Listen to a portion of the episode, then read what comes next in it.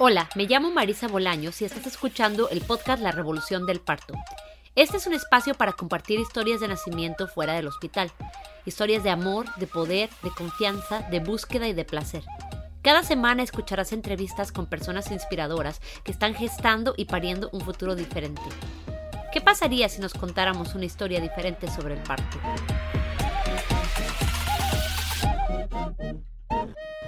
Hola, bienvenidas y bienvenidos todos a otro episodio del podcast La Revolución del Parto.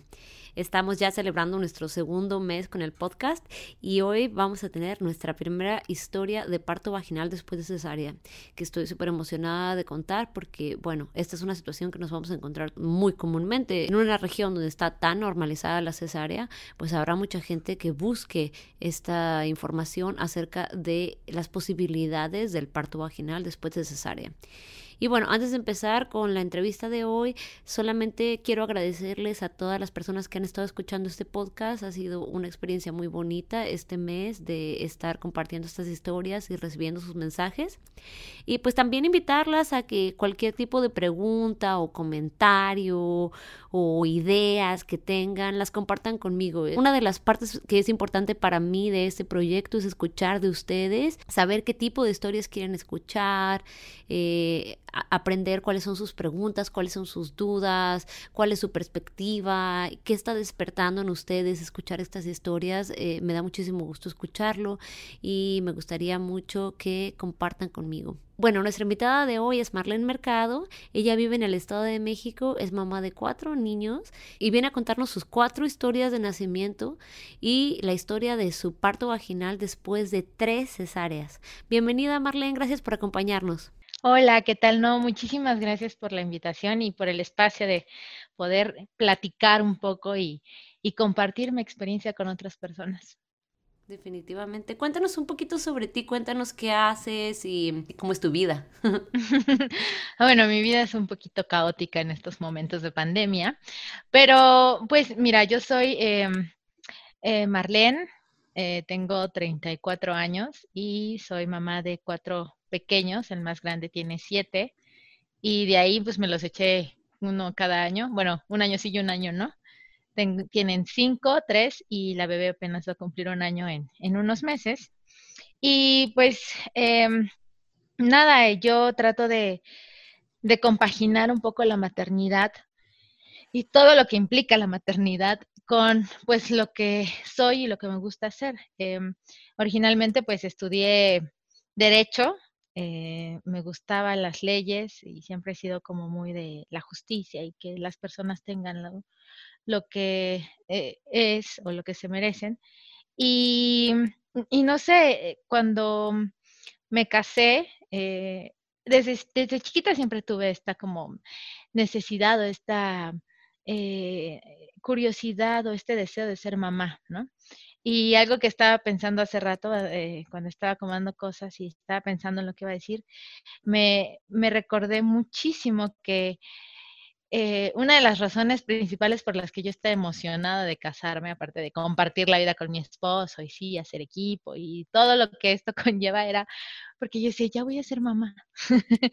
y entonces me emocionaba más el hecho de que ya iba a poder tener como la oportunidad de ser mamá.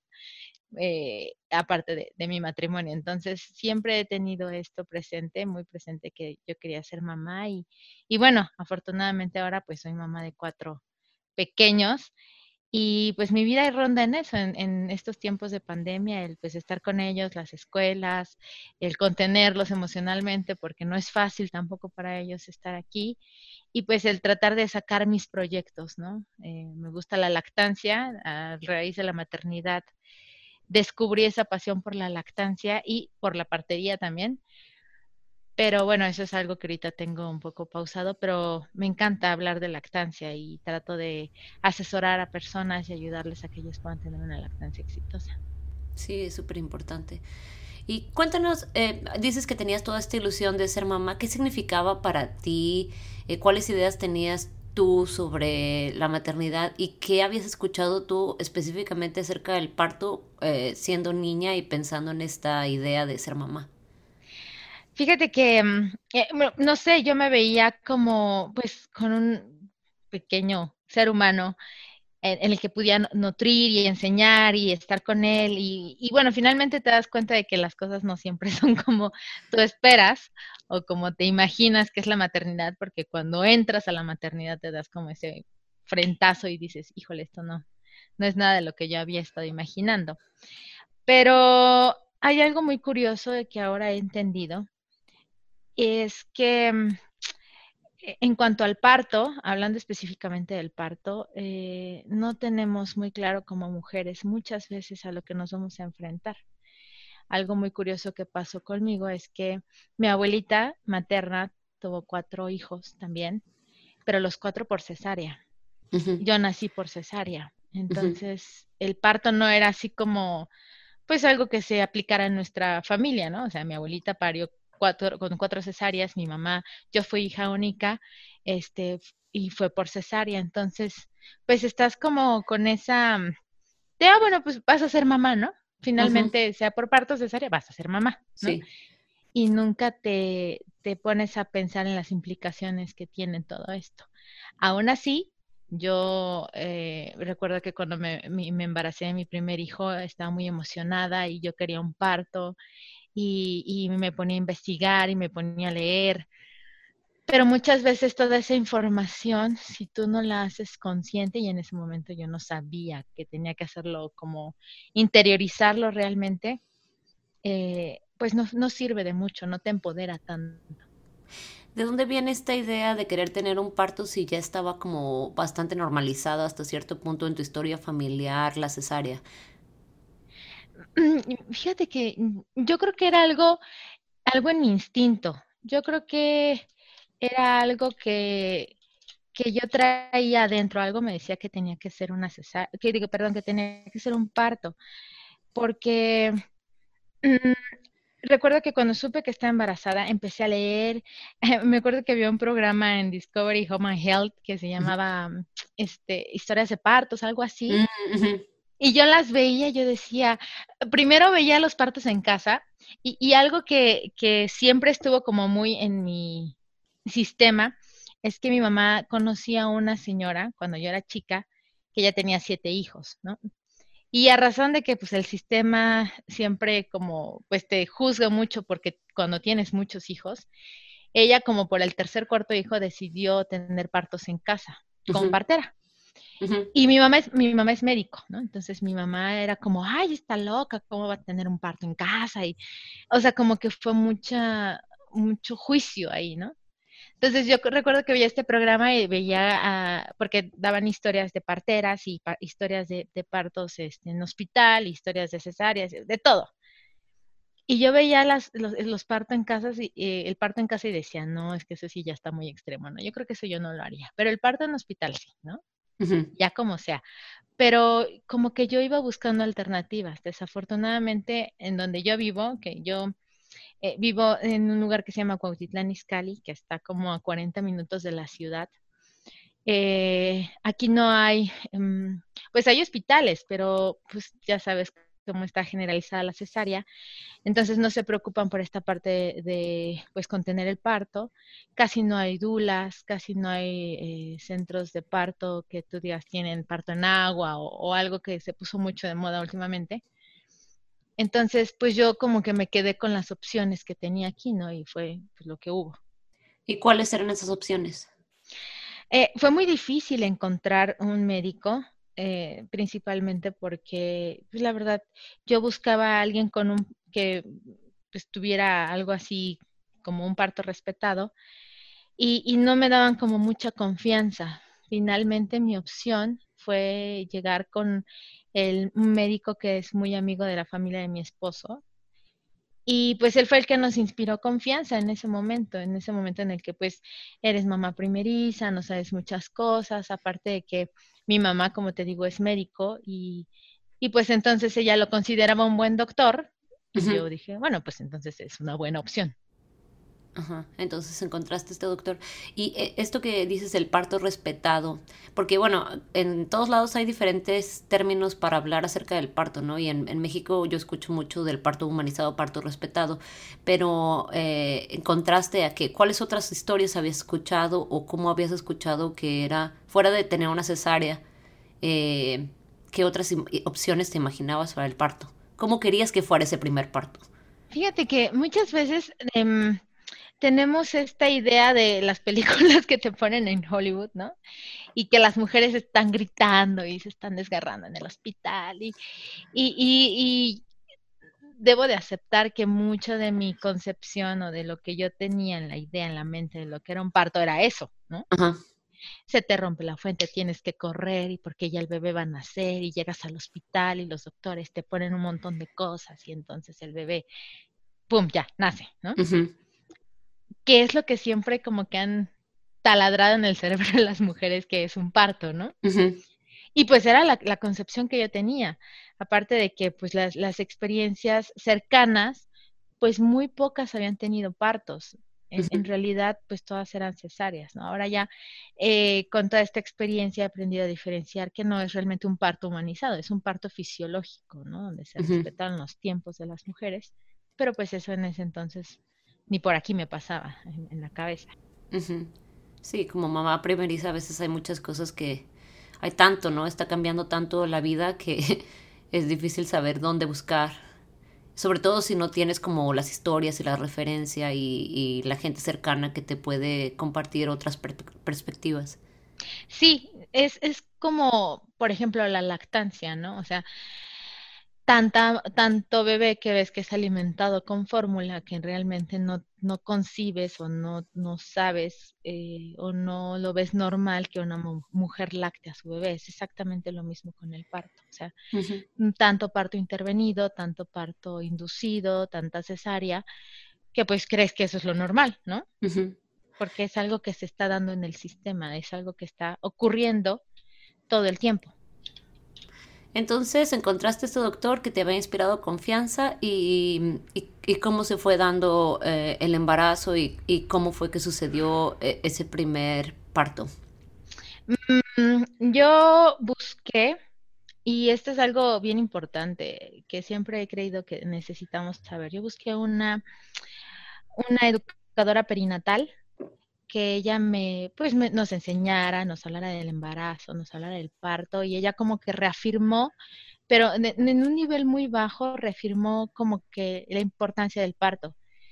Pero creo que sí faltó como esa, no sé, ese empoderamiento, ese decir, es que tú puedes parir, ¿no? Y lo, y lo bueno es que tú tengas un parto, ¿no? O lo mejor, o, o lo que debería de ser, no tanto el irte directo a una cesárea.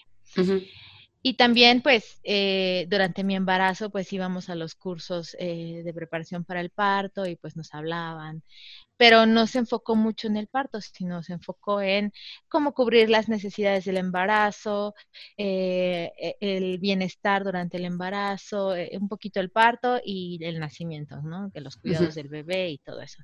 Entonces, que es lo que normalmente pues te dan en un curso de preparación para el parto. Y, y pues hasta ahí todo iba bien, ¿no?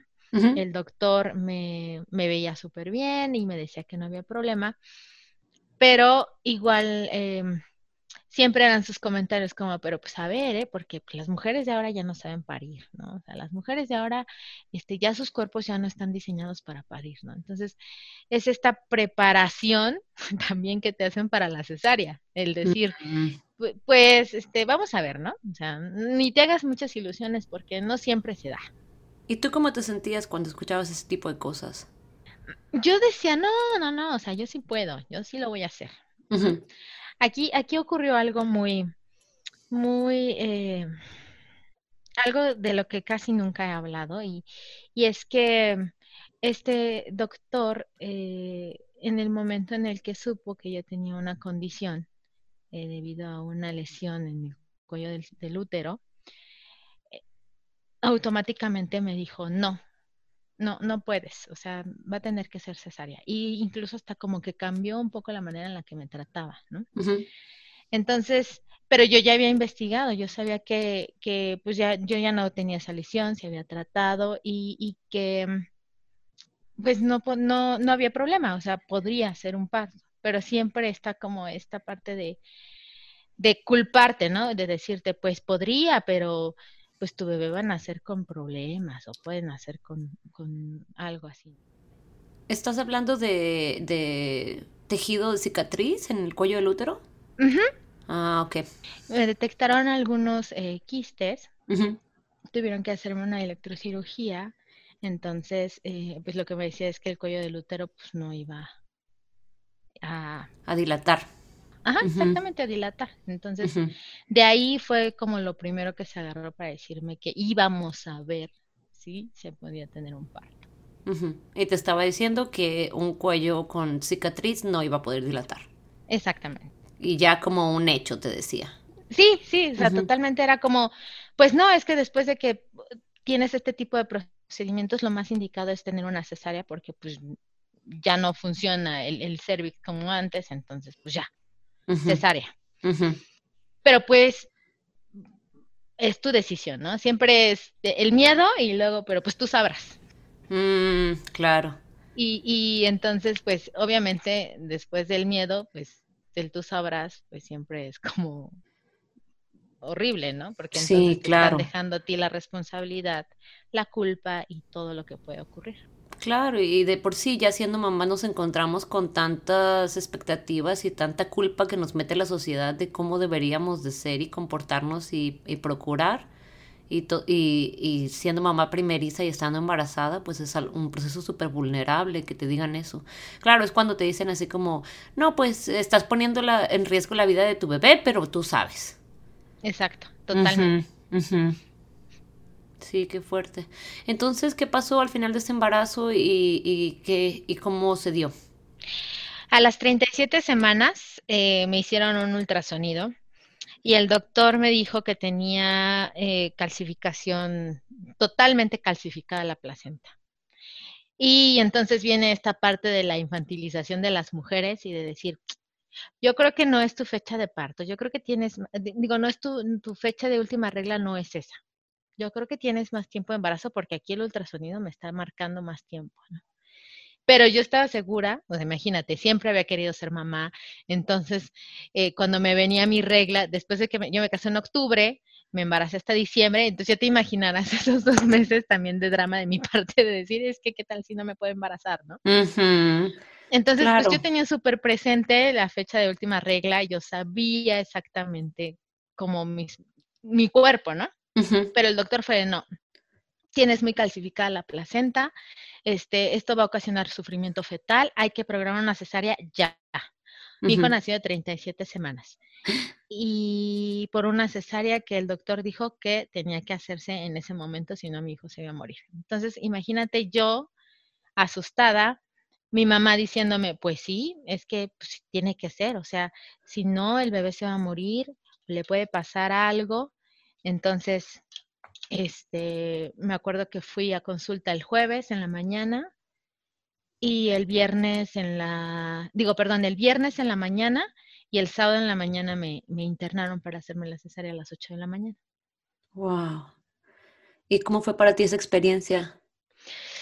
Híjole, pues mm, fue una experiencia muy dura. Em, yo eh, me acuerdo que ese día, el día que me dijo que tenía que hacerme una cesárea, por una parte estaba emocionada porque iba a conocer a mi bebé, ¿no? Claro. Por otra parte, pues me sentía como desilusionada por el hecho de que no iba a ser en la manera en la que yo quería.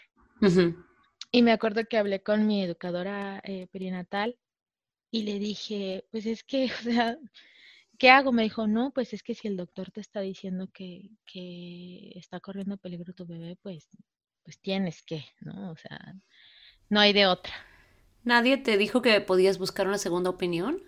Mm, no, fíjate que no, no, y, y tenía yo como más la presión de, de, que mi mamá, pues siendo doctora, me estaba diciendo que, pues no perdiéramos el tiempo en buscar otras segundas mm. opiniones por el bien del bebé. Entonces, pues ya eso de, de, primera instancia te quita muchas armas, ¿no? Claro, y si te encuentras con toda la comunidad que te habías, o sea, si tu educadora perinatal y tu mamá y tu doctor y todo el mundo te está diciendo lo mismo, pues es mucho más difícil pensar en otras cosas. Y sobre todo al final del embarazo, que estás tan, como todas las emociones a flor de piel. Sí, y está súper vulnerable. Y entonces, aparte te empiezan a contar historias de terror, de es que no le hicieron la cesárea a tiempo y el bebé nació morado y tuvo que estar en incubadora. Y, o sea, mm. y entonces, pues tú dices, no, pues mejor hago lo que me están pidiendo, ¿no? Sí. ¿Para qué, me pongo en riesgo y pongo en riesgo a mi hijo? ¿Y qué tal salió todo? Porque un bebé naciendo a las 37 semanas, eh, pues también tiene como algunos retos particulares. Sí, e, él nació bien. Él nació bien, eh, la cesárea estuvo, pues, dentro de lo que es una cesárea, pues estuvo bien, ¿no? Em, en esa clínica los papás no tenían permitido estar con los, con los, con la mamá en el quirófano, pero como pues era amigo de, de mi esposo y lo conocían, entonces le permitieron estar ahí.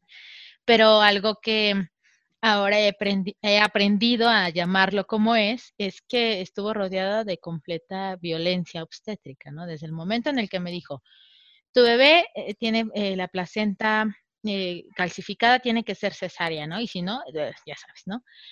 Y luego cuando yo pedí que estuviera mi esposo fue de, bueno, pues nada más porque pues es él, ¿no?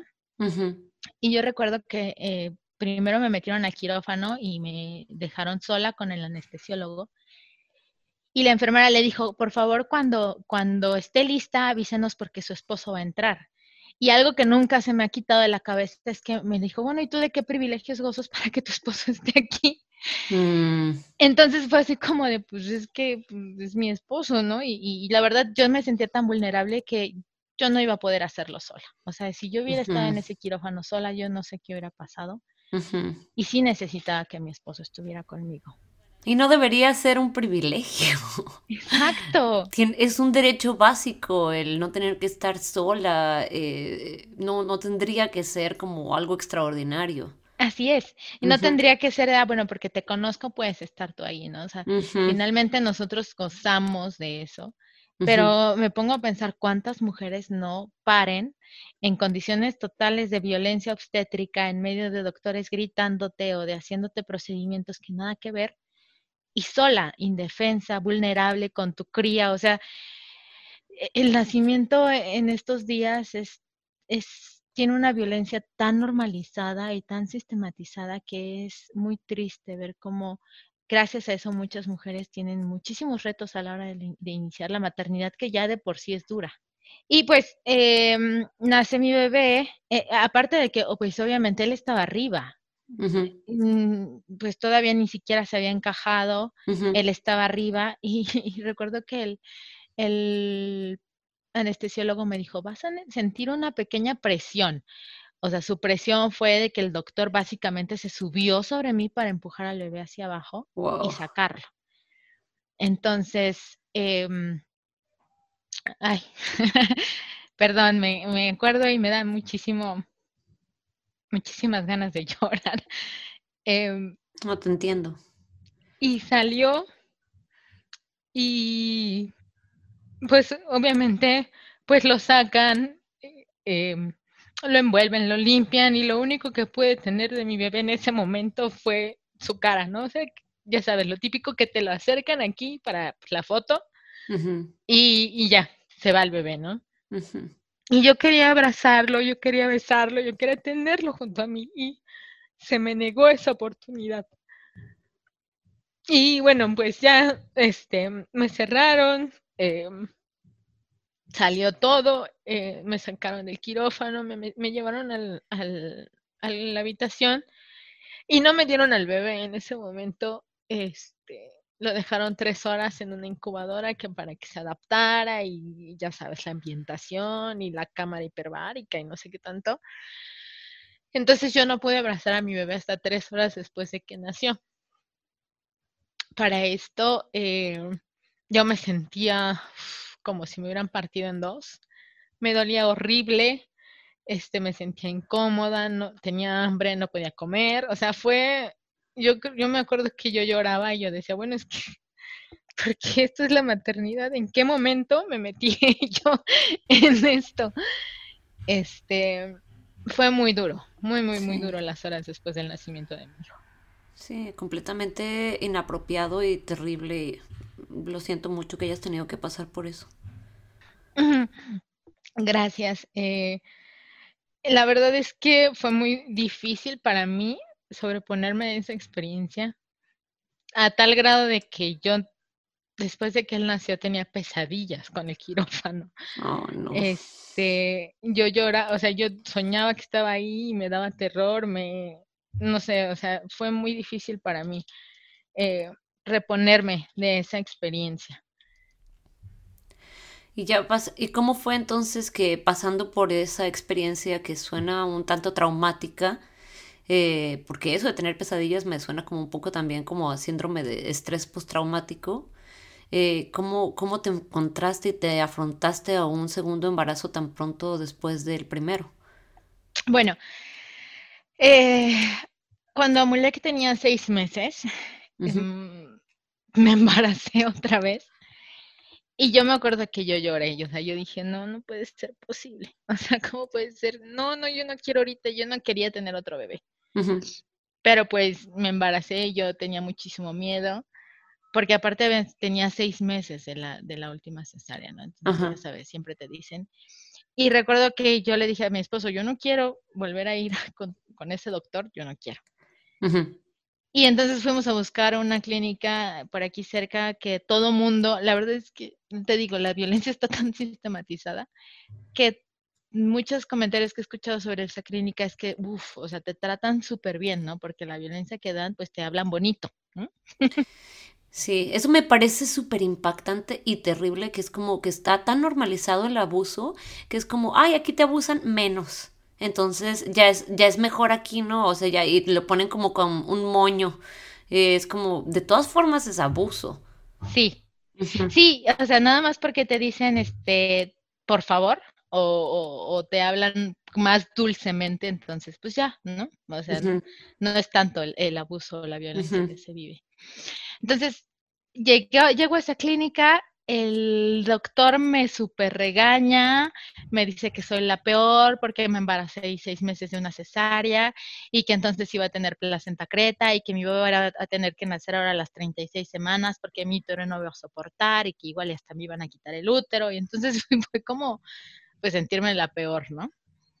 Em, desgraciadamente ese, ese embarazo no se logra eh, se convierte en un huevo muerto y retenido y tienen que hacerme un, legrado. Pero pues el seguro de gastos médicos en ese entonces no cubría ese, e, ese pequeño detalle. Entonces tuve que caer otra vez en la clínica del, del, amigo de mi esposo y pues ahí me practicaron el legrado. Entonces, para mí fue como, fue muy extraño porque me sentí como con esa necesidad, o sea, fue traumante otra vez, pero ahora como que lo invirtió, ¿no? O sea, como que ahora me sentía yo con la necesidad o con el deseo de tener otro bebé. No sé cómo explicarlo, no sé, no sé qué pasó, pero así me sentía. Ajá. Como que ese duelo me hizo darme cuenta de que sí quería tener otro bebé, no sé ahí cómo fue, pero a los cuatro meses de que tuve esa pérdida, me embaracé de mi segunda hija. Eh, entonces, ¿cómo fue el proceso? Ya, ya habías tenido esa experiencia negativa con el primer doctor, una experiencia que suena bastante negativa con, el con la segunda clínica, que, que es, es terrible que un doctor te pueda tratar así. Sí. Sí, no, es, es, es horrible. Y, y, entonces, pues, eh, me embaracé a los 11 meses que había tenido la otra cesárea, que había nacido mi hijo, a los cuatro meses que había tenido el, el legrado, y pues ya como para más seguridad y por, yo creo que mi estado de ánimo en ese momento, en todo lo que había pasado, porque aparte los doctores son como de, es que te salvé la vida, o sea, estabas muy mal, estabas a punto de morir y yo te salvé, entonces dices, no, pues, pues soy con el que me va a salvar otra vez, ¿no? Claro. Entonces volví a caer con el amigo de mi esposo. Ajá. Y, y pues ya, o sea, yo en ese embarazo ya ni, ni puse resistencia, ni, dije nada porque, pues sí, con el primero me, me, hicieron una cesárea y con el primero me dijeron que no podía y yo había pasado el grado, ya como que te desarman, ¿no? Sí, claro, y además ya habías pasado como por tanto pues, sufrimiento realmente por, por, todo esto que a final de cuentas lo, los seres humanos siempre como que tratamos de protegernos, ¿no? Sí, sí, entonces ya fue como cesárea automática programada a las 38 semanas, otra vez me volvió a doler hasta el alma, pero dije, bueno, ya, aquí está. Y igual eh, aquí sí puse como un poco más de resistencia en cuanto a la lactancia, porque a mi primer hijo le metieron el, biberón, no me lo dejaron lactar hasta que yo había tenido una, un día de nacido, entonces se me complicó muchísimo la lactancia y bueno, ya sabes, los pezones y todo. Entonces aquí fue de, no quiero que le den fórmula. Y sí, como que hubo mucha resistencia y fue como de, bueno, pues nada más porque eres la esposa de nuestro amigo, está bien, haz lo que quieras, ¿no? Ajá. Y entonces a ella no le dieron fórmula, me la pegué desde el principio. Este, e, ella tuvo algo muy chistoso, lloró tanto, tanto, tanto, tanto, que mejor me dijeron, ay, ya está, su hija tenga, o sea, no estuvo ni una hora en la incubadora. Y entonces la pude tener más rápido conmigo, ¿no? Porque estaba tan inquieta, tan, con tanto llanto, que fue como de ya, Ah, sí, sí, ya agárrela, agárrela, tenga su hija, ¿no? Una mujer determinada. Eh, sí, no, totalmente. Y entonces, pues ya yo la tuve conmigo todo el tiempo y, noté la diferencia, porque el tenerla conmigo hacía que me doliera menos la herida, ¿no? La cicatriz y todo. Ajá, claro. Y eso me hizo darme cuenta que yo quería eh, ayudar a que otras mujeres se empoderaran y, eh, pues supieran que todas estas cosas pues no eran normales y empecé a tener una inquietud por querer ser educadora perinatal. Pero en ese proceso se me atravesó la partería. Entonces empecé a investigar sobre la partería, empecé a investigar sobre el parto en casa y me di cuenta que era el deber ser, ¿no? O sea que que la regla era un parto en casa y que sí, sí había complicaciones y sí, no todos los embarazos pueden ser y que la partería es para mujeres sanas con embarazos sanos, pero que es más el porcentaje de mujeres que pueden tener un parto que las que necesitan otro tipo de intervención, llamada cesárea, llamada X cosa. ¿Qué fue lo que encontraste? ¿De dónde salió esa información? ¿Qué leíste? ¿Como del internet o de conocidos? ¿O con qué te topaste? Me topé, primero empecé a buscar sobre, llegué a la Asociación Mexicana de Partería, que en aquel entonces estaba presidida por Cristina Alonso. Entonces empecé a seguir mucho de lo que Cristina publicaba y de lo que ella decía y de lo que hablaba sobre partería, pero en ese entonces eh, no tenía como, bueno, estaba, acababa de llegar a la Ciudad de México, entonces no tenía como mucho de preparar, formar parteras y así, aparte de que ella estaba al sur de la ciudad y yo estoy hasta el norte, entonces era como una distancia muy grande. Sí. Y entonces encontré a otra partera que se llama Mirna y ella mm, daba cursos diplomados de partería y entonces dije, wow, super, de aquí soy, ¿no? Y empecé a tomar el curso de partería, de, el diploma de partería con ella. Y empecé a aprender muchísimo, ¿no? Sobre el parto fisiológico, sobre el embarazo. Y curiosamente, el embarazo de mi tercer hijo, bueno, coincidió que empecé el diplomado y me embaracé de mi tercer hijo. Y fue totalmente diferente, ¿no? Porque acá una contracción de Braxton Hicks con, nosotros dos, no, amenaza de aborto, métete a tu cama.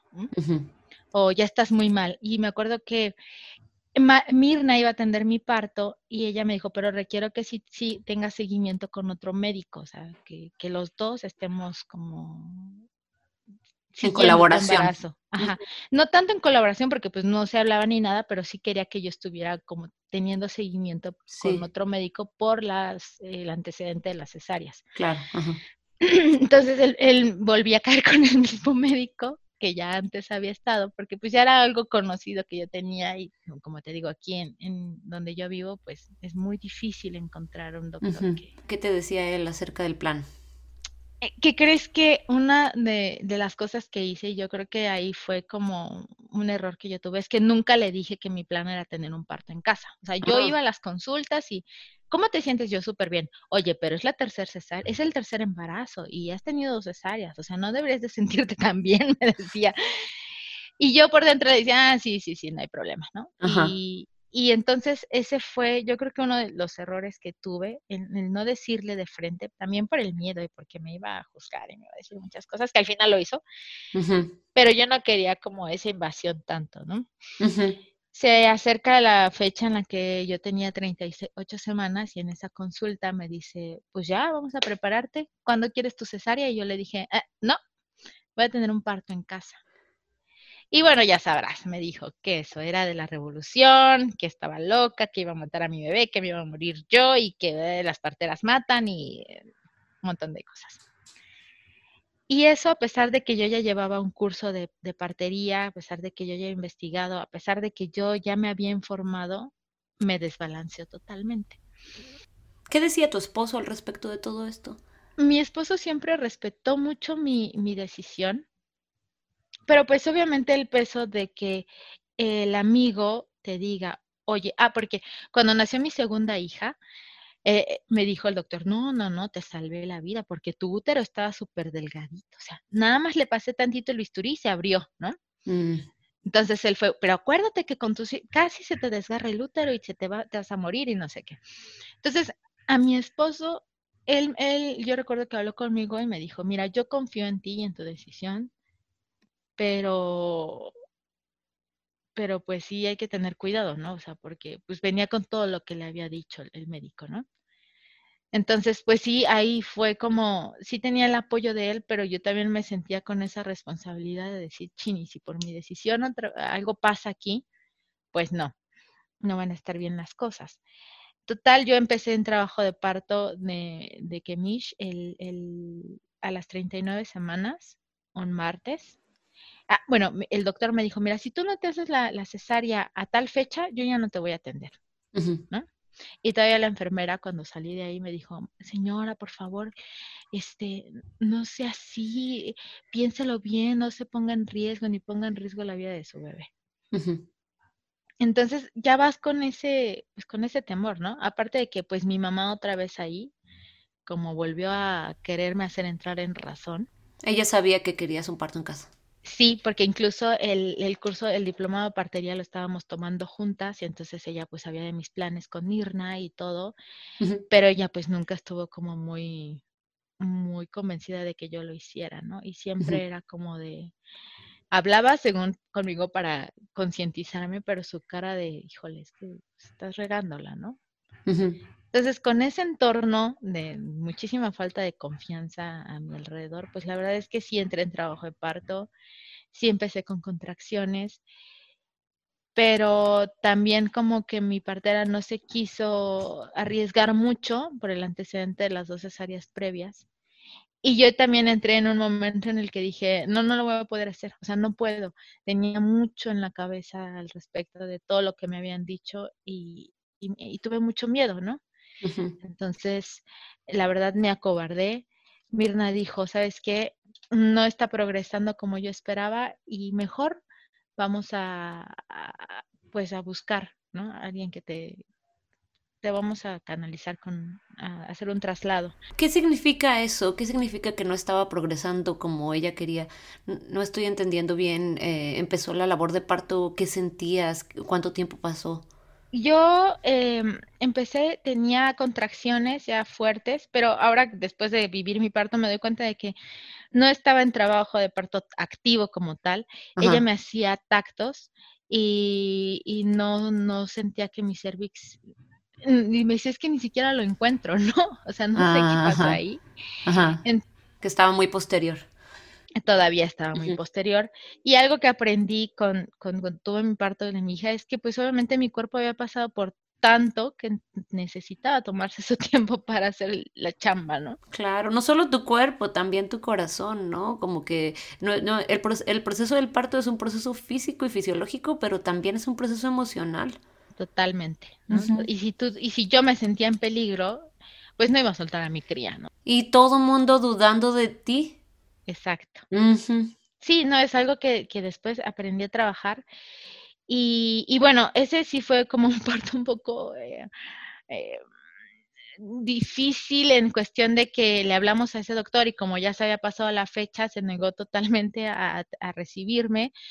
Entonces le tuve que hablar a mi mamá y mi mamá pues ya buscó otro médico que me recibiera, me, me recibió el doctor.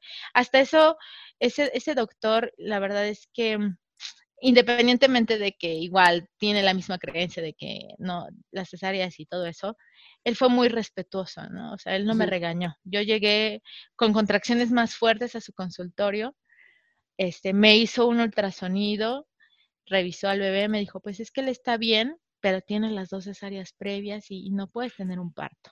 O mm. sea, y entonces pues yo ya iba así como derrotada, me acuerdo que me dijo, necesitamos hacer la cesárea en este momento, y le habló a su equipo, nos fuimos al hospital que estaba como a 10 minutos de donde estaba su consultorio, y pues eh, eh, me acuerdo que llegué rápido, me subieron, me, prepararon y todo, este, mi esposo había que pagar en efectivo porque, este, bueno, ya sabes, las cuestiones de los hospitales. Entonces, y le dijeron a mi esposo, ¿sabes qué? Espérate, o sea, porque ya no puedo esperar más antes del parto, entonces eh, métete al, quirófano con ella, ahí sí dejaban estar al papá con, nosotros, eh, y ya después vas y, nos pagas, ¿no? O sea, hasta eso fueron como muy conscientes de la situación. y, pero sí, la verdad fue muy, muy difícil esa cesárea porque yo estaba tan, tan desconsolada, tan fuera de mí, la anestesia no me hizo, me tuvieron que dormir, este, yo estaba pues entre las contracciones y, todo este sentimiento de derrota otra vez, este, pues fue, muy, muy difícil, ¿no? Y pues con el antecedente que ya había tenido otra cesárea, mi esposo y yo habíamos pactado de que eh, nuestro hijo iba a ser el último, entonces sí tenía ese sentimiento en mí de que pues ya, o sea, perdí mi oportunidad, ¿no? Ya no voy a poder tener o disfrutar de esa, de ese privilegio que es poder parir. Eso suena muy duro. ¿Cómo te afectó ese sentimiento durante el posparto y, y, cómo fue la separación de tu bebé en esa tercera cesárea? Ah, en esta tercera cesárea nació y se lo dieron a mi esposo. Así, o sea, nació, lo limpiaron y se lo dieron a mi esposo. Entonces, para cuando yo estaba, me, pasaron a, la habitación, él ya lo tenía en los brazos, ya lo había vestido él, ya había estado él con él y y luego, luego me lo pegaron. Igual también pedí que no le dieran fórmula y entonces luego, luego estuvo conmigo. Entonces, fuera de la anestesia general, ¿realmente fue el encuentro más rápido con tu bebé? Sí, Sí, sí, sí, o sea, en el momento en el que ya yo estaba en la habitación, él ya, lo, ya había estado con él y bueno, para mí fue como tranquilizante. Que no estaba en el cunero, que estaba con su papá. Ajá, y que no me lo había manoseado todo el mundo, ¿no? claro. Siempre he peleado eso de por qué todo el mundo tiene que tocar al bebé antes que la mamá. Pero el posparto sí fue muy duro, porque aparte de que tenía, eh, mi cuerpo me dolía muchísimo, muchísimo más que las cesáreas previas por las contracciones, por todo este pues, shock que había pasado y, y de correr al hospital y entonces la cesárea y, y yo toda desconsolada y entonces me dolía muchísimo todo el cuerpo. Y yo recuerdo que lloraba con mi esposo y le decía, es que es mi último bebé, y no lo estoy pudiendo cargar porque me duele todo, ¿no? Entonces yo mm. lloraba porque me sentía muy mal. Y sí fue un proceso de sanación, eh, de poder eh, como sacar todo, de poder eh, entender que las cosas pues habían sido por algo y de aceptar, ¿no? yo recuerdo que veía fotos de amigos pariendo, con, eh, de amigas cuando estaban pariendo las fotos de parto con sus bebés y yo me sentía triste, como en duelo por no tener esa oportunidad de, de, parir como yo quería. Pero finalmente pues lo acepté, ¿no? Llegas a un momento de aceptación o resignación y dices, bueno, pues ya no, o sea, y entonces empecé a, a conocí a Hannah, y empecé como a tomar más cursos de, partería con ella y empecé como mi proyecto de hacer baños posparto, hacer series de lactancia, prepararme y formarme más como partera. Y en ese inter que me entero que estoy embarazada otra vez. ¿Y cómo fue eh, tu reacción a, esas noticias? Pues yo ya había asimilado el hecho de que Kemish era el último. Yo ya, yo ya tenía como, estaba formando este bebé, ¿no? Que era como formarme en la partería, acompañar a mujeres, hacer, dar cursos de preparación para el parto. Y cuando que me enteré que estaba embarazada, sí fue como un balde de agua fría, ¿no? En el que yo dije, no, pero es que, o sea, yo no, yo no quiero ya otra experiencia así de traumante.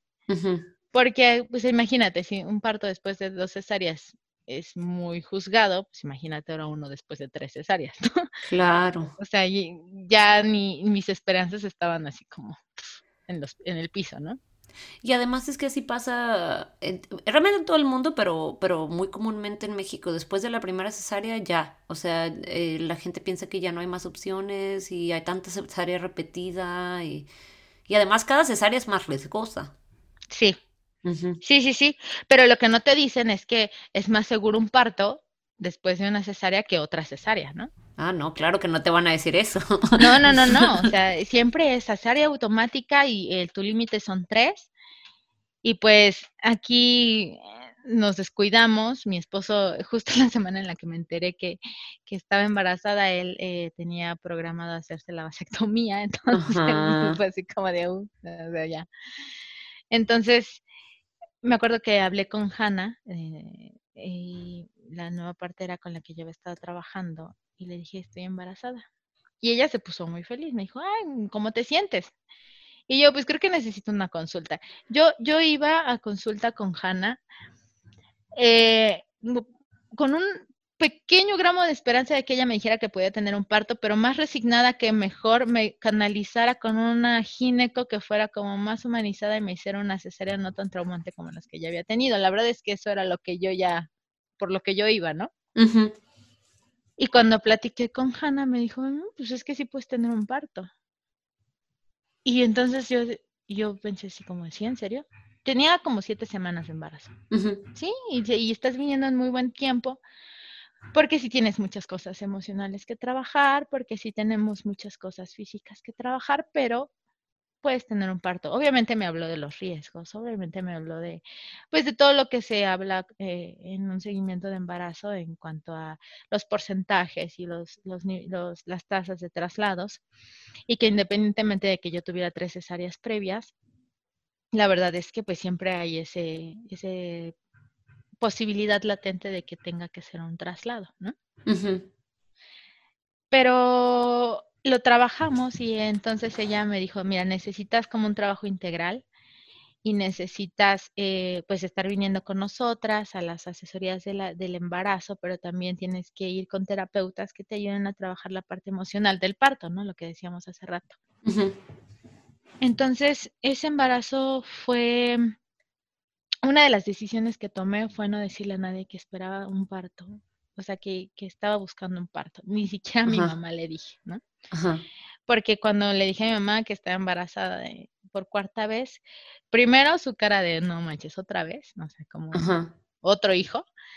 Y después, eh, lo, segundo que me dijo fue, pero acuérdate que tú no puedes parir, ¿no? Mm.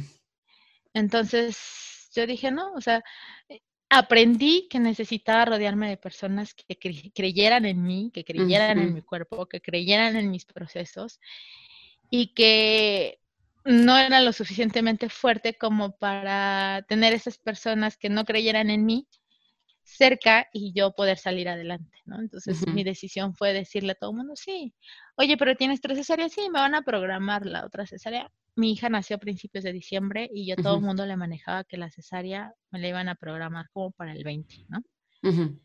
También para que no me estuvieran presionando de ya, ya, ya, ya, porque es algo que mucha gente tiene, ¿no? Claro, hay que inventarse otra fecha probable. Sí, sí, la verdad es que yo aprendí eso, ¿no? Y, a todo el mundo le decía que tenía menos tiempo del que realmente tenía. Me gustaría escuchar un poco acerca de cómo fue este proceso de preparación física y emocional y de sanación. ¿Qué recursos utilizaste? ¿Qué fue lo que te ayudó? a e, es que es una transición muy grande, ¿no? Eh, pasar de todas estas historias. Que tu mamá te diga cuando le acabas de decir que estás embarazada, que no puedes parir ¿Cómo te preparas para desinventar esta historia, para inventar una historia nueva? Eh, fue un proceso muy, mm, pues no tienes mucho tiempo, ¿no? Prácticamente tienes solamente 38 semanas o 40 o las que tengas, que te enteras al parto, para cambiar este chip. Y ah, quien me ayudó muchísimo fue Dunia.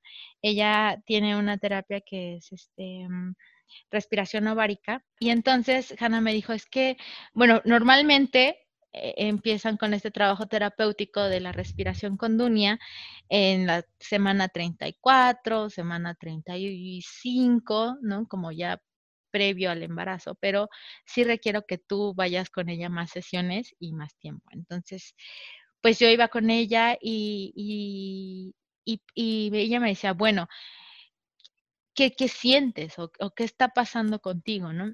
A mí me daba mucho miedo terminar en una cesárea, pero ella me decía, bueno, ¿qué es lo peor que puedes pasar? Y yo, pues terminar en una cesárea. Le digo, pero ahorita ya me estoy dando cuenta de que ya las he vivido, ya sé lo que viene y que no pierdo nada en, en, en realmente comprometerme y hacer todo este trabajo emocional para lograr un parto, ¿no? O sea, como que ya decía, bueno, la cesárea es lo peor que me puede pasar, pero ya sé qué es, ¿no? Ya lo viví, entonces, pues no pierdo nada en, en quitarme ese miedo de tener otra cesárea y mejor enfocarme a sanar por dentro y, y, a tener este trabajo terapéutico. Y era de mucha confianza y mucha comunicación con mi bebé. Ella me ayudaba mucho a conectarme y me decía, pues también pregúntale cómo quieren hacer, ¿no? Y, y, platiquen y, y, y conéctate con ella porque es un trabajo que las dos van a hacer. Entonces ese fue el trabajo terapéutico que yo tuve mucho con Dunia. Una de las sesiones las hicimos mi esposo y yo y, nos ayudó mucho a conectar porque a pesar de que íbamos juntos a las consultas, yo siempre le platico de la partería y pues eh, cuando iba a los cursos, pero sí em, yo sentía que él estaba como que, pues tenía como que la experiencia del, del, parto pasado y sí necesitábamos como conectarnos él y yo, ¿no? A pesar de que él me decía, es que yo confío, yo, la decisión que tú tomes está perfecta y todo, sí tenía yo como ese sentimiento. Entonces, el tomar estas sesiones con Dunia juntos y que pudiéramos conectarnos y, y él me dijera, mira, yo confío en ti, fluye, o sea, haz lo que tengas que hacer y yo estoy aquí, para mí fue como, ok, puedo parir. y, físicamente mm, comentaste que también eh, tu partera había mencionado algún tipo de preparación física. Sí, em, por las cuestiones del tejido cicatrizante, tanto de las cesáreas como de, la, los procedimientos que había tenido anteriormente, ella, eh, bueno, fueron como más masajes, los que ellas estuvieron trabajando conmigo, masajes prenatales, pero también mm, eh, me recetó aceite de onagra en las últimas semanas del embarazo. Normalmente las dan igual como en la semana 36 para que el cuerpo como que empiece a, aflojar, pero igual a mí me las dio unas semanas antes también para que yo empezara mi cuerpo también empezara como a soltarse un poquito. Fueron eh, me dieron flores de Bach, me dieron homeopatías que me ayudaban muchísimo también a, trabajar esta parte de, sentirme pues ansiosa y, no sé, un poco eh, con mucha incertidumbre de, si podría o no podría parir. Entonces ahora sí cuéntame, ¿cómo, cómo empezó? bueno, pues yo empecé con, contracciones en la madrugada del, jueves y como yo vivo, ellas trabajan en la Ciudad de México y pues obviamente las regulaciones de la Ciudad de México y del Estado de México son totalmente diferentes. Desde un principio se acordó que yo iba a tener que parir en la casa de partos, o sea, no iban a poder ellas venir al Estado de México por cuestiones de, ya sabes, de límites y de competencias legales y todo eso. Entonces, em, yo había tenido y yo les había dicho que una de las cosas que yo padecí muchísimo con el parto de Kemis fue tener que ir, eh, tener contracciones en el carro eh, y ir con contracciones y, y, en el carro, ¿no? Entonces, yo tenía mucho miedo de volver a pasar eso. Entonces, en cuanto sentí las contracciones, que ni siquiera eran de, trabajo de parto activo, pero algo que aprendí también es que pues puedes tener toda la teoría del parto en la cabeza, pero ya vivirlo es totalmente diferente, ¿no? Porque pues en la teoría no sabes cómo se siente una contracción de parto activo, una contracción este que empieza el trabajo de parto y así, ¿no? Entonces yo les hablé y les dije, ¿sabes qué? Ya tengo contracciones. Y me dijo, bueno, ¿cómo te sientes? Y yo, no, yo quiero ir para allá porque en, verdad yo tenía como mucho miedo de ese traslado en, el carro y, aparte iban a ser como, sin tráfico, como 40 minutos, ¿no? Entonces, eh, me acuerdo que me dijo, bueno, este, a la hora que tú te quieras venir, aquí vamos a estar. Y le dije a mi esposo, ¿sabes qué? Vamos, voy a dormir un poco más, me voy a relajar un poco más y, ya nos vamos. Entonces, el plan era que yo le iba a llevar a los niños a mi papá, mis papás están separados, entonces su esposa y mi papá iban a cuidar a mis hijos y se van a quedar con ellos, porque como mi mamá no le había avisado y ella generalmente era la que los cuidaba, entonces pues, necesitaba un plan B. Entonces, ¿de tu papá sí le contaste? Sí, a mi papá ah, sí, él, él, sí sabía totalmente, pero mi papá siempre ha sido como más respetuoso de mis decisiones. Entonces me dijo, claro, yo te apoyo y, lo que tú decidas. Todavía fuimos a desayunar, este, le llevé a los niños a mi papá y nos fuimos a la casa de partos, llegamos ahí y me dijeron, bueno, ¿qué quieres hacer? Puedes caminar, puedes estar aquí, dinos qué quieres hacer. Y yo, no, pues este, pues me voy a estar aquí un rato, ¿no? Me acuerdo que me acosté, me dormí y como a la una de la tarde me dijo mi esposa, ¿sabes que tengo mucha hambre? Y nos fuimos a comer, todavía me acuerdo que esa tarde me fui a comer con contracciones y todo, pero, pero eran como, si eran fuertes, pero todavía no entraba como en ese, en ese viaje a Partolandia que le llaman. Entonces, em, regresamos, eh, todavía dijimos, hay que comprarle a los niños un regalo de su hermanita, ¿no? Y allá andaba yo con contracciones comprando juguetes. Y regresamos a la casa de partos y me dice, Hanna, este, ¿no te quieres ir a tu casa? Y entonces yo me entré como en pánico, ¿no? Y yo le dije, no. Me dice, es que toda, o sea, sí estás en trabajo de parto, pero pues todavía no estás en Partolandia. Entonces, así te puedes echar una semana y, y pues yo creo que si quieres ver a tus hijos o no sé qué quieras hacer. Esa noche yo tenía mucho miedo de que el trabajo de parto fuera a desencadenarse durante la madrugada. Y yo le dije que no, que me quería quedar ahí. Me quedé a dormir, no pude dormir también por las contracciones y la verdad es que el viernes en la mañana, cuando ellas llegaron, yo me sentía muy cansada, me sentía, pues no había podido dormir muy bien, pero también estaba entrando como que en pánico porque pues estaba otra vez pasando exactamente lo mismo que pasó con Kemish, ¿no? Y me acuerdo que me dieron una homeopatía, me metieron a la tina y me dormí ahí en la tina como tres horas, ¿no? Y cuando salí, las contracciones se calmaron muchísimo. Y Kai, eh, una de las aprendices de partera que tienen ahí, habló conmigo y me dijo, mira, yo que necesito que tú sepas que no se va a repetir la historia que tú viviste con tu parto anterior. Necesitas saber que nosotras no te vamos a mandar a un hospital, a menos de que sea total y completamente necesario y que nosotras ya hayamos agotado todos los recursos que tenemos para que tu parto pueda ser en casa. Pero esto necesitamos que, también estés consciente que estés aquí, pues es un ambiente de espera y que entonces eso también va a hacer que tú te desesperes de, estar como esperando a ver a qué hora, ¿no? Y entonces es sus palabras y después Hannah me dijo, es que aquí estamos y creemos en ti y creemos que puedes parir, pero también tu cuerpo, como ha pasado por tanto y por tantas cirugías y por tantas cosas, pues está tomando su, tiempo, ¿no? Y vamos a respetar el tiempo de tu cuerpo y en el momento en el que esté listo, aquí vamos a estar. Para mí fue como, ok, ¿no? Entonces me tranquilizó muchísimo porque yo me sentía como muy alterada. Como si estuvieras en un límite, ¿no? Ajá, sí, sí, porque empecé a pensar, no, es que si esto no avanza, me van a decir que me vaya a parir o que me hagan la cesárea o que no sé qué y me van a trasladar.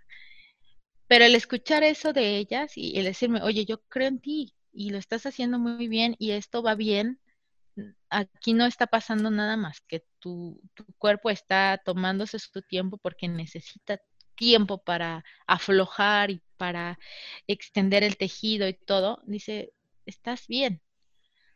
Y también quería ver a mis hijos, entonces regresamos por mis hijos y todavía anduvimos caminando, los llevamos a varios lugares, las contracciones eran, eran fuertes, de esas que ya no puedes como te da y te quedas en ese lugar esperando a que pase, pero puedes seguir, ¿no? Caminando después. Y como nosotros, te digo, vivimos un poco lejos, mi esposo me dijo que si quería como quedarme en casa de su papá. Y entonces esperar ahí ya era como menos trayecto de ahí a la casa de partos. Pero llegamos a casa de su papá y había muchísima gente, ¿no? Y yo lo único que quería era quitarme la ropa, estar encuerada, meterme en la regadera con agua caliente y, y e, estar como tranquila. Entonces me acuerdo que ese día no pude yo quedarme ahí con él. Le dije, no sabes que necesito estar en mi casa. O sea, no, no puedo estar aquí con tanta gente y con esa parte de, de, de pues estar esperando, ¿no? Así a ver a qué hora nace un bebé aquí. y, nos vinimos a la casa, este, me metí a bañar y, empezó ya el trabajo de parto como a las 12 de la noche. Yo recuerdo que, que yo decía, Dios, en serio, si van a hacer esta noche, ok, ya, o sea, que se dejen venir las contracciones, pero si yo voy a estar así, porque ya eran como que no te dejan dormir, que no te dejan estar, este, por favor, cálmalas y, que yo pueda descansar porque me estoy sintiendo agotada. Y pues creo que me escuchó y desencadenó mi parto, porque a las 12 de la noche yo ya no me hallaba. Este, y estaba en la pelota y estaba aquí. Los niños estaban durmiendo y yo en pleno grito de que ya quería que todo esto acabara. Recuerdo que en algún momento pensé, aquí a cinco minutos tengo una clínica sería buena opción que fuera que me hagan una cesárea. este, pero en ese momento dije, no, necesito salirme de aquí. Si yo no salgo en, este instante de la casa, ya no, o sea, ya, ya no quiero, ya no, no voy a saber de mí. Entonces, nunca consideramos esto, pero le hablamos a mi suegra, ni siquiera le avisamos, o sea, fue como de, vente en este momento, era a las dos de la mañana, vente en este momento con los niños porque pues ya me voy, ¿no? Entonces me acuerdo que mi suegra bien linda llegó en 15 minutos en la casa, ya la teníamos. Y, y nosotros ya estábamos en el carro, nada más vimos que llegó el carro de mi suegra y nos arrancamos. O sea, ni siquiera fue como de cuidar los niños, nada, o sea, nos fuimos.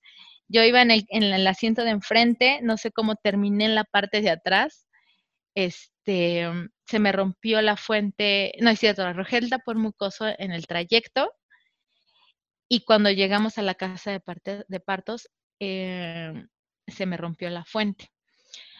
Y algo que, híjole, cómo me, me no sé, me, me, ponía más asustada era que me decían, vas bien, pero puede tardar, ¿no? O sea, lo estás haciendo bien, estás progresando bien en, el trabajo de parto, pero no sabemos cuánto vaya a tardar, porque yo les gritaba que ya acabara todo esto, ¿no? O sea, que ya por favor pararan. Nosotros llegamos a la casa de partos a las tres y media de la mañana. Llenaron la tina del baño, este, en lo que llenaban la tina de partos, porque yo pedía agua. El agua siempre ha sido como muy sanadora para mí, y entonces siempre que me meto al agua, como que me siento mejor. Entonces, en lo que, en lo que estaba una tina, llenaron la otra, pero yo ya no me quise salir de esa tina. Y ahí estuve en, el trabajo de parto en Partolandia. Y, y, algo que recuerdo mucho es que me dijo Kai que metiera, me dijo, tócate a ver si sientes la cabeza de tu bebé. Y yo decía, no, ¿cómo creen que me voy a estar? ¿Cómo creen que yo voy a sentir? No, no, no, o sea, ya déjenme en paz, ¿no? Pero le hice caso y metí mi dedo y sentí la cabeza de, mi bebé. Y para mí fue como, como ese impulso que necesitaba, ¿no? Porque la sentí.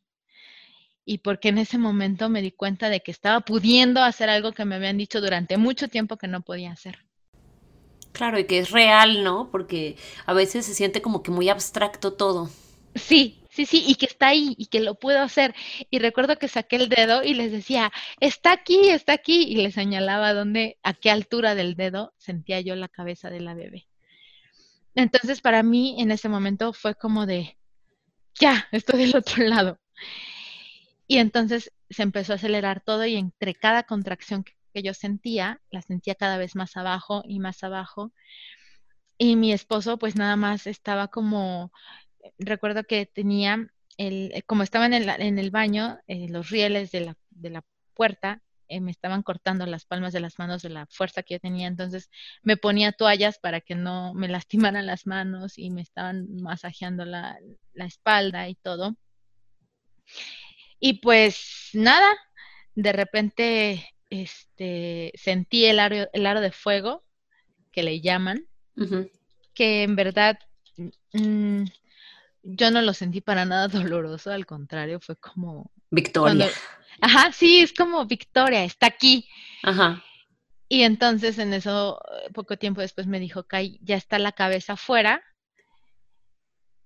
Y, y la siguiente contracción salió. Ajá.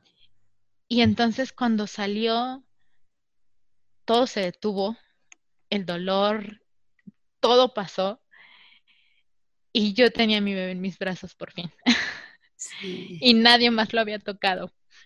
Y, y, recuerdo que teniéndola en los brazos, nada más gritaba, sí pude, sí pude, aquí está, aquí la tengo.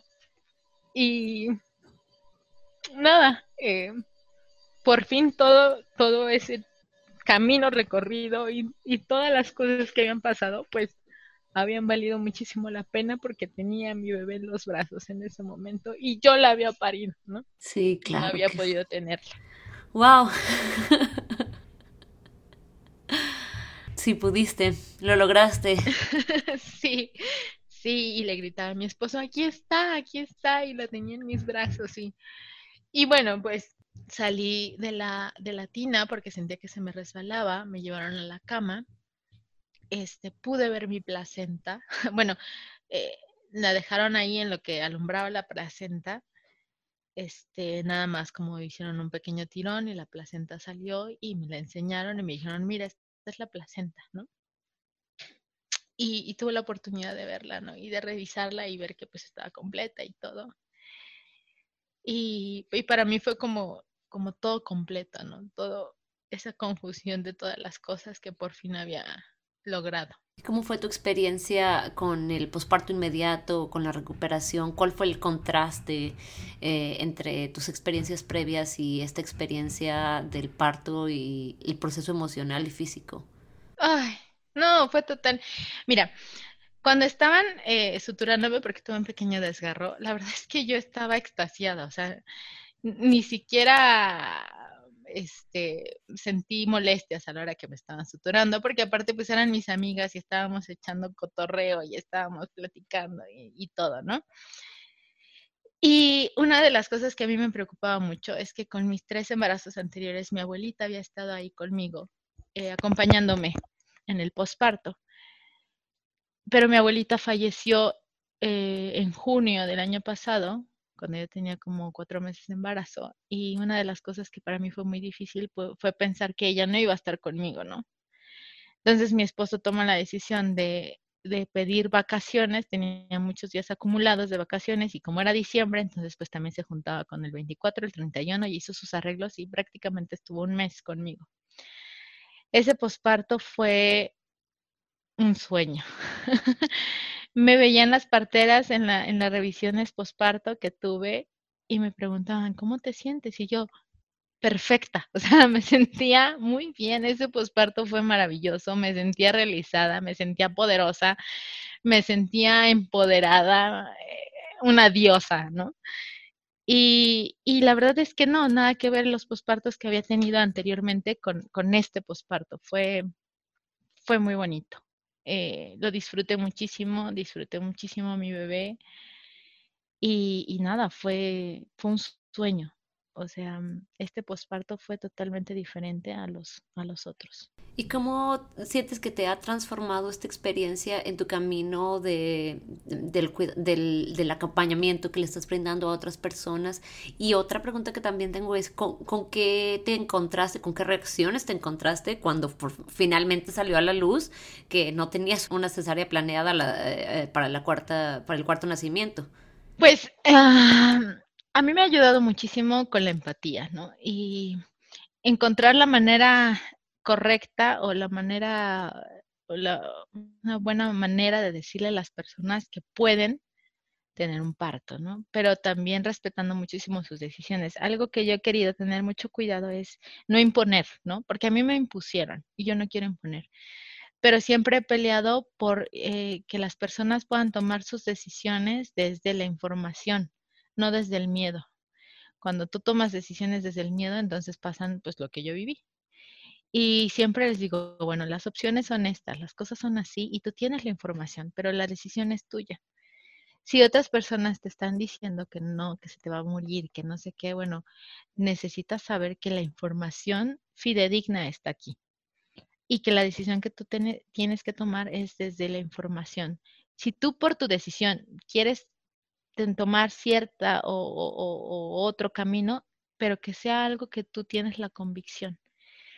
Eso me ha ayudado muchísimo a aprender a, enseñarles eh, en cuanto a la lactancia, en cuanto al, parto, que ellas puedan tener la, decisión propia desde la información. Y de lo otro, em, eh, precisamente por esto de, de como cerrarme y, hacer como este proceso de, catarsis y de no decirle a nadie que iba a tener un parto. Eh, muchos incluso no sabían que estaba embarazada por corta vez. Entonces, mm, nació mi hija a las 5 de la mañana. Yo a mi mamá le hablé hasta las 2 de la tarde para decirle que ya había nacido, ya que estaba en la casa, porque ya nací, yo llegué a mi casa a las 2 de la tarde. Y pues fue como de, ups, pues empecé con, con, este, con trabajo de parto, se me adelantó y pues aquí está, ¿no? Y como lleva muy avanzado, pues ya mejor la recibieron porque no alcancé a llegar al hospital.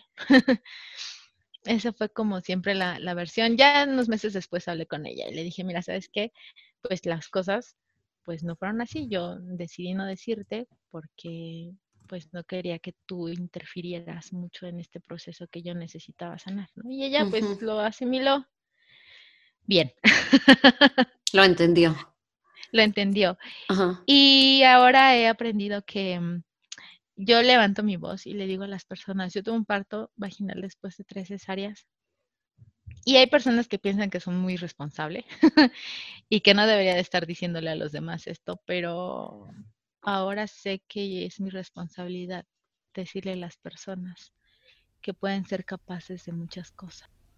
Claro, es que es súper importante que la gente sepa que es posible, ¿no? Porque a veces que nos pintan las cosas así como que mm, esta es la única opción que tienes y ya no existe nada más y todo lo demás es solamente ser mala madre hasta cierto punto.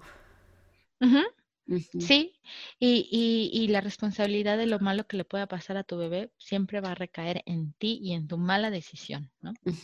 Porque no te dicen todas las cosas que hay detrás de, te dan el contexto de todo lo que te viene después de una cesárea, hablando de que los índices de histerectomía son muchísimo más altos en mujeres que han tenido cesáreas previas que en las que no lo han tenido, precisamente porque pues dañan el útero de una manera muy fuerte el, daño que hacen a todo el sistema. Wow, pues muchas gracias por compartir esta historia, es increíblemente inspiradora. Me encantaría que nos dijeras eh, algún otro mensaje final que tengas, lo que te gustaría que la gente sepa acerca del parto en casa o del parto fuera del hospital. Pues yo estoy totalmente casada con el parto en, casa. Em, hay muchísima evidencia científica al respecto de que es muchísimo más seguro un parto en casa que un parto en hospital. Y yo creo que esta pandemia nos ha venido a reafirmar lo que muchas hemos estado peleando durante mucho tiempo, que ha hecho que muchas mujeres se den cuenta de que tener un parto en un hospital, hablando por ejemplo de la pandemia, donde puede haber otros eh, pacientes con otro tipo de enfermedades, es mucho más riesgo para tu bebé que estando en una casa donde está, va a convivir con los eh, con eh, eh, toda la flora bacteriana y de virus que va a convivir toda su vida, ¿no? Que están ahí en, su casa, que son de él. Claro, con sus propios gérmenes. Exactamente, que van a fortalecer su sistema inmune. Pero también es, es importante que sepan que un parto en casa no es más amable, o no es que te van a hablar más bonito, o no es que, que, todo vaya a ser como color de rosa, es realmente enfrentarte a ti misma, es eh, morir y volver a nacer, y es un proceso muy duro, ¿no? Que todas las mujeres somos capaces de hacer, pero que en estos momentos sí necesitan trabajar emocionalmente esa parte. Claro, sí requiere una gran fortaleza y una determinación y una transformación. Totalmente. Y que bueno, es para mujeres sanas con embarazos sanos y que sí, sí requiere que, que, estés consciente de que, bueno, a veces va a haber eh, situaciones en las que no se puedan, pero eso no te hace menos fuerte o menos poderosa. Este aspecto de que es para mujeres sanas y con embarazos sanos, aunque estoy completamente de acuerdo, también hay que entender que hay una definición diferente eh, para diferentes proveedores de cuidados, ¿no? Porque algunas personas dirán que mm, una persona que ya tuvo una cesárea, ya su embarazo es automáticamente de alto riesgo, que ya no están calificadas para eso, o incluso como como te pasó durante el primer embarazo, ¿no? Que te dijeron, ah, la placenta está calcificada, eh, ya no eres elegible para tener un parto, que aunque sea, ya de por sí ya te habían dicho que no de otras formas, este, y que siempre vale la pena buscar una segunda opinión que solamente porque alguien te dijo que ya eres de alto riesgo no significa que tienes que, que, apagar tu sistema de búsqueda, ¿no? Que siempre vale la pena investigar un poquito más y encontrar otras perspectivas y que habrá veces que de verdad es, es válida el riesgo y habrá otras personas que se encuentran con que hay otras opiniones diferentes. Sí, sí, no, estoy completamente de acuerdo y que escuchemos a nuestro instinto, nos escuchemos a nosotras mismas. A mí me costó me costó tres cesáreas, pero al fin he aprendido a escuchar a mi cuerpo y, mi, y mi instinto y mi intuición, cuando algo me dice, ahora sé que es muy válido lo que yo, lo que yo siento y que tengo que aprender a escucharme a mí misma antes de escuchar otras voces externas. Definitivamente. Bueno, pues muchas gracias Marlene, gracias por compartir tu historia. Eh, si alguien quiere contactarte, ¿cómo te pueden encontrar? Eh, hay una página en Facebook que, se llama Marlene Mercado MX, ahí me pueden encontrar, ahí publico muchísimas cosas de lo que hago. Y si ustedes gustan em, contactarme y saber un poquito más al respecto, bueno, también pueden mandar un mensaje ahí y yo con mucho gusto eh, puedo platicarles más de mi experiencia. Bueno, pues muchas gracias. Muchísimas gracias a ti por invitarme y gracias por el espacio. Muchas gracias por escuchar este episodio de La Revolución del Parto. Si te gustó la información, cuéntale a tus amistades y familiares y síguenos en redes sociales. Nos puedes encontrar en Instagram, en Facebook y a nuestro sitio web www.larevoluciondelparto.com. Suscríbete y déjanos una reseña en iTunes, Google Podcast o Spotify y únete la próxima semana para escuchar más historias de parto.